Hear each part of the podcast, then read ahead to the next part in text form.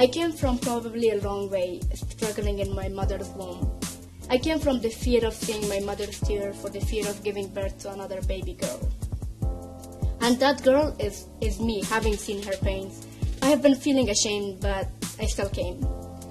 I came from Afghan parents whose root is so-called Sayyid, who pray five times a day and whose bloodline connect them to the Prophet. I came from my mother's kitchen, her only given place to cook three times for three families. And I came from my grandmother's dictating mood and again to my mother's forever silence. I came from the, that generation's silence to my very own words. But that doesn't define me. I believe I'm coming from the revolution inside me. My soul was probably born on a rainy Friday when I had a fight between being me and myself. I came from my thoughts from a rebellious and disobedient woman living inside me. I came from my thoughts, uh, I came from fearless uh, soul that has found its comfort somewhere around Kabul. A competitive soul running towards the Palace every, every Friday afternoon. I came with a ticket of no return from a long way of strong belief to disbelief.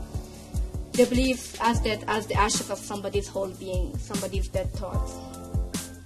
I come from my everyday life, from routine, from fight, from challenges to changes, from fearlessness to uh, sleeplessness. I came from somewhere so far, somewhere between me and my mother's prayer for me to be a boy.